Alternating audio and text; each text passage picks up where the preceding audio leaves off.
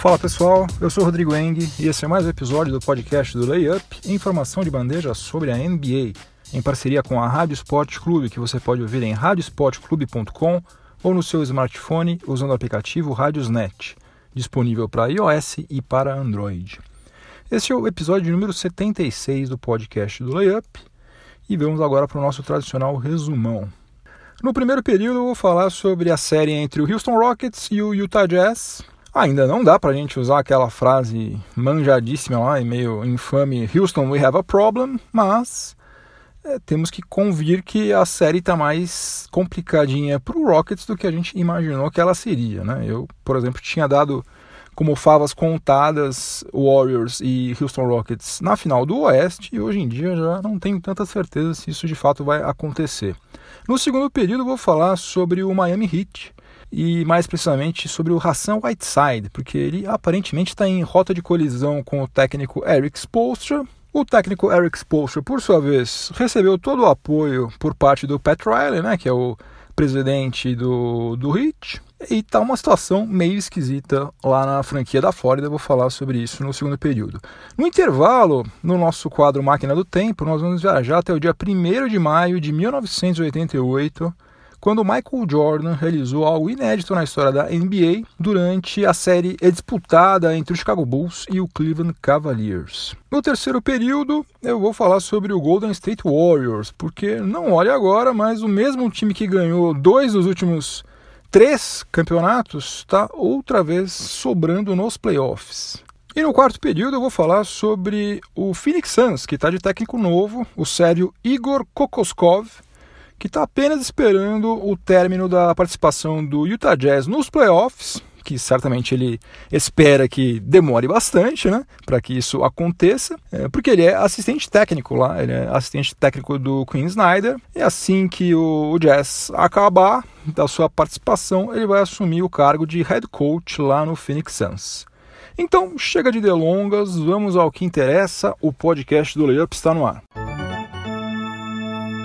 Eu não considerava a hipótese de que o Houston Rockets não chegaria às finais do Oeste eu continuo achando isso improvável que aconteça. Acho que o Houston Rockets e o Golden State Warriors farão a, as, as finais da Conferência Oeste. Só que depois do que aconteceu no jogo 2 contra o Utah Jazz, eu sou obrigado a rever um pouco os meus conceitos, até para ser justo com o que o time de Salt Lake City está fazendo nessa pós-temporada. Para quem não viu o jogo e nem leu o que eu escrevi lá no layup.com.br, eu vou dar uma pinçada aqui nos pontos que eu achei os mais interessantes, os mais relevantes a respeito desse jogo 2 entre Rockets e Jazz. Primeiro de tudo, o Jazz venceu por 10 pontos de diferença em pleno Toyota Center.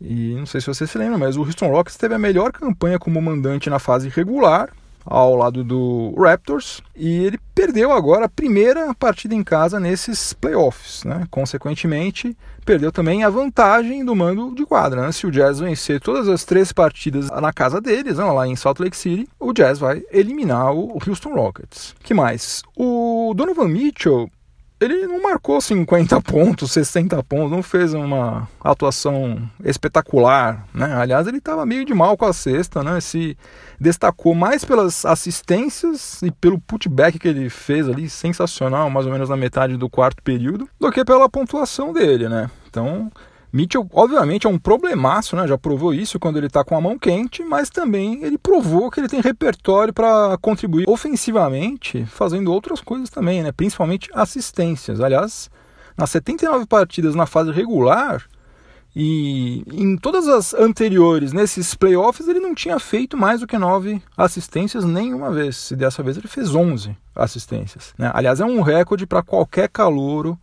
do Jazz em playoffs, isso aí. Um outro recorde do Jazz nesse jogo aí, quem fez foi o Joe Ingles, que ele marcou 27 pontos, convertendo 7 bolas de 3 pontos, né, que é um recorde também da franquia do Jazz em playoffs. E embora o Jazz não tenha o mesmo poder de fogo quando o assunto é chute de 3 pontos, eventualmente também ficou provado que eles podem fazer um belíssimo estrago na defesa do Houston Rockets, né?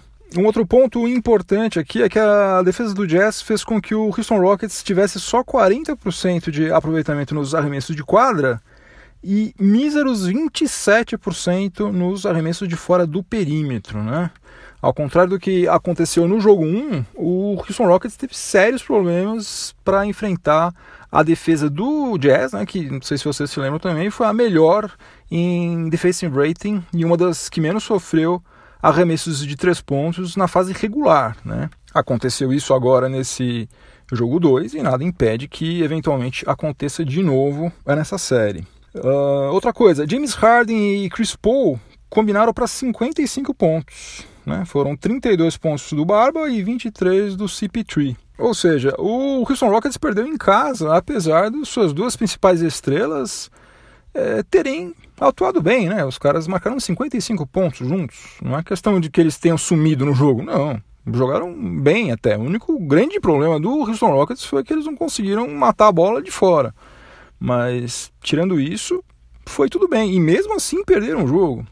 O Houston Rockets cometeu sete turnovers somente. Né? Então, é, enfim, tudo isso aí é, são pontos aí que realmente eu acho que o Mike D'Antoni deve estar um pouquinho mais preocupado com o que pode acontecer daqui para frente. E é bom ele ficar mesmo, porque realmente esse time do, do Jazz é um time interessante, né? Coletivamente muito forte, defensivamente também. E agora está eh, se mostrando um elenco bastante versátil, né? Nesse jogo 2 aí, seis jogadores é, pontuarem dígitos duplos. Tem bastante repertório, bastante saídas aí, vai ser interessante. Resumindo, eu acho que vai dar Rockets, é, só que agora tá com cara de que vai ser com emoção. Antes eu estava achando que ia ser um passeio texano, e agora não, né? Agora Tá mais com cara de um 4 a 2 ou 4 a 3 do que qualquer outra coisa. E ainda se o Rockets bobear muito, eventualmente pode cair fora até, né? No segundo período do podcast do Layup, em parceria com a Rádio Sport Clube, eu vou falar sobre o Miami Heat, que, como vocês sabem, foi eliminado na primeira rodada dos playoffs pelo Philadelphia 76ers por 4 a 1 e o seu o jogador mais bem pago permaneceu em média só 15 minutos por partida. O técnico Eric Spoelstra preferiu deixar o Ração Whiteside, que ainda tem a receber mais de 55 milhões de dólares nas duas próximas temporadas, apenas 15 minutos em quadra. Por incrível que pareça, né, um cara que ganha um salário tão gordo que nem esse aí, ele se mostrou praticamente dispensável no momento mais importante do campeonato, né? São os playoffs, né? A hora que quando você perde o jogo, você vai embora para casa. E nessa hora crucial aí, o Spolstra preferiu deixar ele a maior parte do tempo sentado no banco assistindo o jogo. O Pat Riley, né, que é o presidente do Miami Heat, declarou que ele também teria usado pouco o Hassan Whiteside diante do que o pivô estava apresentando dentro de quadra. Eu não fui puxar todas as estatísticas aqui de todos os jogos, né, dos cinco jogos, senão esse podcast aqui ia virar uma salada de números e tal, todo mundo ia ficar meio perdido. Mas eu peguei aqui o, o jogo 5, o jogo que determinou a eliminação do, do Hit. Nesse jogo, ele teve plus-minus de menos 14 em apenas 10 minutos de quadra. E foi um ponto vulnerável na defesa do Hit, além de não ter convertido nenhum dos quatro arremessos de quadra que ele tentou. Bom, e depois disso aconteceu o quê? Aconteceu o seguinte, teve o jogo entre o Toronto Raptors e o Cleveland Cavaliers, né? O jogo 1 entre eles, válido pela semifinal do leste. E daí o jornalista Ira Winderman, um cara que cobre lá o hit pro Sun Sentinel, publicou um comentário no Twitter dizendo que a performance do Jonas Valanciunas deveria ser mostrada para o Hassan Whiteside, para o Hassan aprender a pontuar e a fazer a diferença. Foi mais ou menos isso que ele falou, né? E como é que foi essa performance do Valanciunas? Ele marcou 21 pontos e pegou 21 rebotes. Ele fez isso aí brigando lá, né? Pulando que nem um maluco. Muitas vezes ele pegou o próprio rebote, né? Porque ele errou um monte de arremesso, né? Desperdiçou arremesso atrás de arremesso, poderia ter marcado muito mais do que 21 pontos, mas enfim, o cara estava se matando lá, né? Tava dando sangue. Então era isso que o, Winderman estava dizendo, né? Porque o, Whiteside tem estado com uma preguiça, né? Em quadra, realmente não dá pra gente entender direito. Daí um ilustre desconhecido, não faço ideia de quem seja, respondeu a esse comentário do Winderman dizendo que o Whiteside fez a parte dele, mas que o Spolstra não armou jogadas para ele finalizar e nem deixou ele mais tempo em quadra como o Alex Spolstra tinha prometido. Eu não sei se ele fez algum tipo de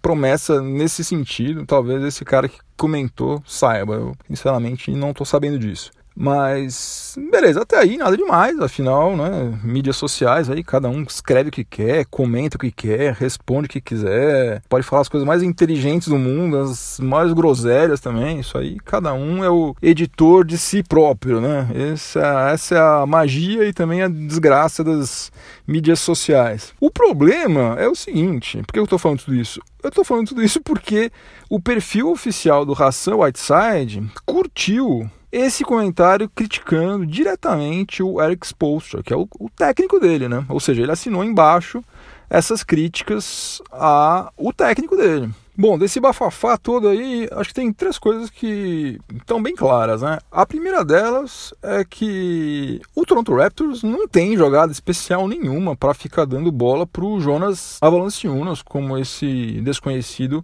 comentou e como o Hassan Whiteside concordou, né? O que aí acontece é que ele se movimenta para ficar livre, né? E ele tem brigado muito mais pela bola nos rebotes do que o Whiteside, né? Como eu já falei, ele pegou um monte de rebote ofensivo, né? Ficou pulando que nem um louco lá. Uma outra verdade aí que tem que ser dita é que o Ração Whiteside não chegou 100% fisicamente para disputar os playoffs, né? Não sei se faltou dedicação por parte dele na recuperação, né? Ele se contundiu na fase final lá, na reta final da fase regular e não sei, talvez ele tenha jogado sentindo dores, não sei, mas o fato é que ele não jogou com a mesma energia que a gente está acostumado a vê-lo jogar. E também, por outro lado, é fato também que faz tempo isso, né? Não foi somente agora, né? Essa última temporada toda dele, ele esteve bem abaixo do que ele pode render, né? E a terceira verdade, acho que é mais importante de todas, principalmente para quem torce para o Heat,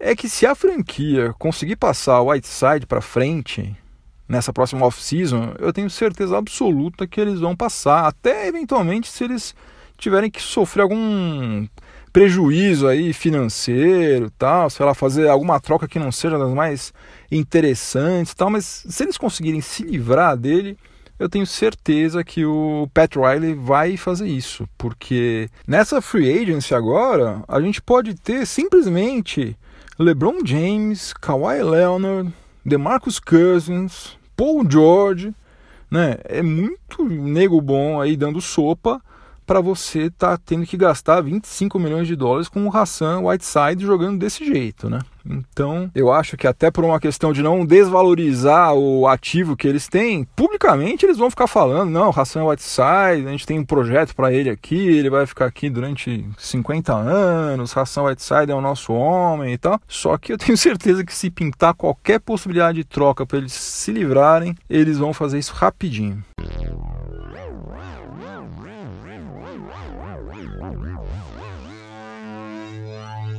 Chegamos ao intervalo do podcast do Layup em parceria com a Rádio Sport Clube. No intervalo, como vocês sabem, a gente dá um rolê na nossa máquina do tempo. Vamos visitar alguma data importante na história da NBA. E hoje a gente vai usar a nossa máquina do tempo para voltar até o dia 1 de maio de 1988. Aliás, um momento nostalgia aqui. Eu, putz, esse ano de 88 foi muito legal. Fui dar uma pesquisada, dar uma relembrada no que estava rolando no mundo em 1988. Eu achei o seguinte: um PC que tinha 30 megabytes de HD e tinha 516 kilobytes de memória RAM, era o top de linha para aquela época, custava cerca de mil e, é, 1.250 dólares. Naquele ano lá foram lançados os filmes Rain Man, né, do, com o Tom Cruise e o Dustin Hoffman, Aquele filme Big, Eu Quero Ser Grande, com Tom Hanks. O Die Hard, né, da série... Primeiro, né, da série Duro de Matar, com Bruce Willis. E aquele filme hilário lá, Um Peixe Chamado Wanda, com o John Cleese e o Michael Palin. Os dois são do Monty Python, né? A Jamie Lee Curtis e o Kevin Kline. Na música, o YouTube estava bombando e o Guns N' Roses estava começando a se tornar um sucesso mundial, né, com aquela I Used to Love Her. Mas enfim, o mais legal de tudo, né, disparado, é que em 88 eu tinha só 16 anos. Essa era a parte mais legal de todas. Mas vamos concentrar o nosso momento nostalgia aqui no mundo da NBA e falar sobre o que aconteceu naquele dia 1 de maio de 1988. O Chicago Bulls recebeu o Cleveland Cavaliers no jogo 2, válido pela primeira rodada dos playoffs. O Bulls já tinha vencido o jogo 1 e venceu também o jogo 2. E nesse jogo 2, que foi no dia 1 de maio, o Michael Jordan marcou 55 pontos. Como ele já tinha marcado 50 pontos na partida anterior, o Michael Jordan se tornou o primeiro e único jogador até hoje a marcar pelo menos 50 pontos em duas partidas consecutivas da pós-temporada. Depois disso, oito caras, além do Jordan, marcaram pelo menos 50 pontos em playoffs, mas nenhum deles fez isso de forma consecutiva. É, foram eles o Charles Barkley, o Karl Malone, o Allen Iverson fez isso três vezes, o Vince Carter, Kobe Bryant, Dirk Nowitzki, Ray Allen, Russell Westbrook e o Isaiah Thomas. Ao todo, o Michael Jordan tem oito partidas no seu currículo com pelo menos 50 pontos marcados em playoffs e o único a fazer isso de maneira consecutiva no dia 1 de maio de 1988.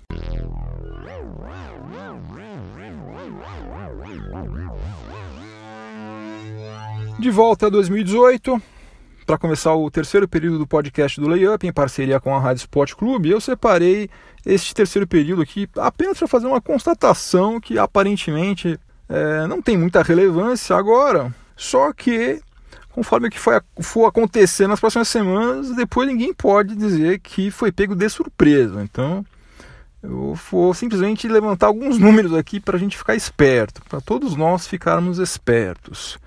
Olha só, dentre dos oito times que ainda estão disputando os playoffs, o Golden State Warriors é o que tem o maior percentual de vitórias, é o time que tem a maior média de assistências por partida, é o time que tem a maior média de rebotes defensivos, tem o maior saldo de pontos e tem a melhor proporção entre assistências e turnovers, ou seja, é, bastante assistências e poucos turnovers. E lembrando que o Stephen Curry só jogou uh, uma dessas sete partidas que o Golden State Warriors fez, né? Atuou somente nesse jogo 2 contra o New Orleans Pelicans. Agora, o que talvez seja mais importante de tudo é o seguinte: hoje o Golden State Warriors é o único time que é simultaneamente top 3, ou seja, está entre os três melhores em defensive rating e, ao mesmo tempo, em offensive rating. Ou seja, o fato do Golden State Warriors ter feito a sua pior campanha na fase regular, desde quando o Steve Kerr assumiu o comando lá em 2014, não está interferindo em absolutamente nada agora nos playoffs. Né? Pelo contrário, não sei que, que. Acho que eles entraram mais leves, menos com menos pressão.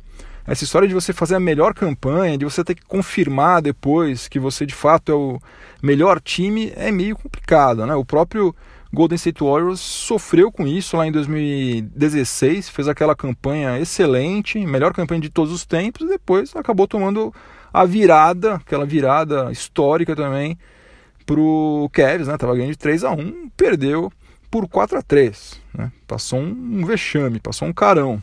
Confiança é sempre bom, mas desde que venha na dose correta, né? Quando ela é demais, daí começa a atrapalhar. Mas enfim, isso tudo para falar o seguinte: pelo que a gente viu até agora, dentro de quadra, né, na pós-temporada, se a gente tem algum time que é favorito ao título, é o Golden State Warriors. É o time que está jogando melhor até agora. Eu sou um dos que torce para que a gente tenha uma final diferente esse ano, que não seja de novo Warriors e Cavs, já falei sobre isso aqui outras vezes. De preferência que não seja nem Warriors e nem Cavs, que os dois caiam fora e que cheguem outros dois times, quaisquer, para o bem da própria NBA. Mas não dá para fingir que a gente não está vendo que o Golden State Warriors, dentro de quadra, está sendo o melhor time nessa pós-temporada. Tá com a melhor campanha, jogando mais redondinho. E, enfim, não vai ser surpresa nenhuma se o Golden State Warriors chegar pela quarta vez consecutiva nas finais da NBA. No quarto e último período do podcast do Layup, em parceria com a Rádio Sport Clube, eu vou falar sobre o Phoenix Suns, que está de técnico novo. E eu não vou mentir, porque até ontem eu não fazia a menor ideia, a mais vaga ideia de quem é, vem a ser Igor Kokoskov, o técnico que o Phoenix Suns anunciou ontem como o seu head coach. E eu não me orgulho disso, muito pelo contrário porque apesar dele ter só 46 anos de idade e ter um nome que causou um acesso de riso de quase meia hora no meu filho de 12 anos, o Igor Kokoskov também tem um currículo invejável no mundo do basquete, né? E como eu presumo que você também não esteja muito familiarizado com a carreira do Kokoskov, eu preparei aqui um resumão aqui do que ele já fez. Olha só, ele começou como jogador na Sérvia, que ainda fazia parte da Iugoslávia, e ele era jogador promissor, não era um cara qualquer, jogava bem. Só que aconteceu o seguinte: ele sofreu um acidente de carro, um acidente grave, que impediu ele de continuar jogando. Só que, por outro lado, como ele era aficionado por basquete, o que, que ele fez? Ele começou já desde moleque a estudar para ser técnico. Já começou a trabalhar como técnico lá em Belgrado, com 24 anos de idade. Aí, em 1999, ele foi contratado pela Universidade do Missouri para ser assistente técnico. E com isso ele se tornou o primeiro europeu a fazer parte do staff de treinadores de um time da NCAA. Depois, em 2000, ele começou a trabalhar como assistente técnico na NBA. Ou seja, apesar de a maioria das pessoas nunca ter ouvido falar nele antes, ele tem uma experiência na liga incrível, né? Porque nós estamos em 2018, desde 2000 ele está lá. Olha só por quais franquias que ele já passou como assistente técnico. Ele já atuou no Clippers, no Pistons, naquele Pistons que foi campeão em 2004, no próprio Phoenix Suns, no Cavaliers, no Magic e no Jazz, onde ele está agora ainda. Ele vai ficar lá até o Utah Jazz terminar a participação nos playoffs 2018. Assim que acabar, ele vai assumir o seu cargo lá de head coach no Phoenix Suns. E aí, além desse currículo invejável lá na NBA, o Kokoskov também tem muita experiência no basquete internacional, o que pode ser bem conveniente para o Phoenix Suns. Isso porque ele foi técnico da seleção da Geórgia durante sete anos e ele foi campeão da Euroliga em 2017, comandando a seleção da Eslovênia. E por que, que isso aí pode ser particularmente interessante para o Suns? Porque o esloveno Luka Doncic é um dos nomes mais badalados do draft 2018 e fez parte da seleção que foi comandada pelo Kokoskov, que foi campeão lá da Euroliga no ano passado. E como o Phoenix Suns fez a pior campanha na temporada 2017-2018, tem chances consideráveis de ficar com uma das primeiras escolhas no próximo draft e, consequentemente, pode eventualmente selecionar o Luka Doncic. Agora, mesmo que a passagem do Kokoskov pelo Suns seja um fiasco, ele já escreveu seu nome na história da NBA por um motivo. Ele é o primeiro estrangeiro nascido e criado fora dos Estados Unidos que se tornou head coach na NBA. Fim de jogo, acabou mais um episódio do podcast do Layup, mas antes de eu ir embora vou deixar a minha trilha sonora para o final de semana que dessa vez vai ser uma música instrumental e que não é rock, não é hard rock, não é heavy metal, não é punk, nada, é uma coisa mais mais calminha, uma música instrumental que se chama Mediterranean Sundance, do Aldi Meola. Essa música é a terceira faixa do álbum Elegant Gypsy, que foi lançado em 1977. Ele toca junto com o Paco de Lutia, falecido já, é uma música que tem uma pegada flamenca, um pouquinho de jazz. E se você gostar, é, depois procura também essa mesma música, Mediterranean Sundance, na versão ao vivo que foi gravada no álbum Friday Night em San Francisco, que foi lançado em 1981 com o Aldi Meola, com o Paco de Lutia e também com o John McLaughlin tocando junto com eles. Sensacional, maravilhoso. Então, se você estiver ouvindo em alguma plataforma de podcast, aproveite para avaliar positivamente o podcast do Layup, me dá uma força. Assine também, para você não perder nenhum episódio. Conte para os amigos, para o porteiro do prédio, para o motorista do ônibus, para todo mundo. E se você estiver ouvindo na Rádio Sport Clube, continue sintonizado por aí que vem mais informação esportiva de qualidade na sequência. Bons playoffs para todo mundo, juízo, bom fim de semana, voltem inteiros e inteiras para casa. É, semana que vem tem mais. Abração, tchau, tchau.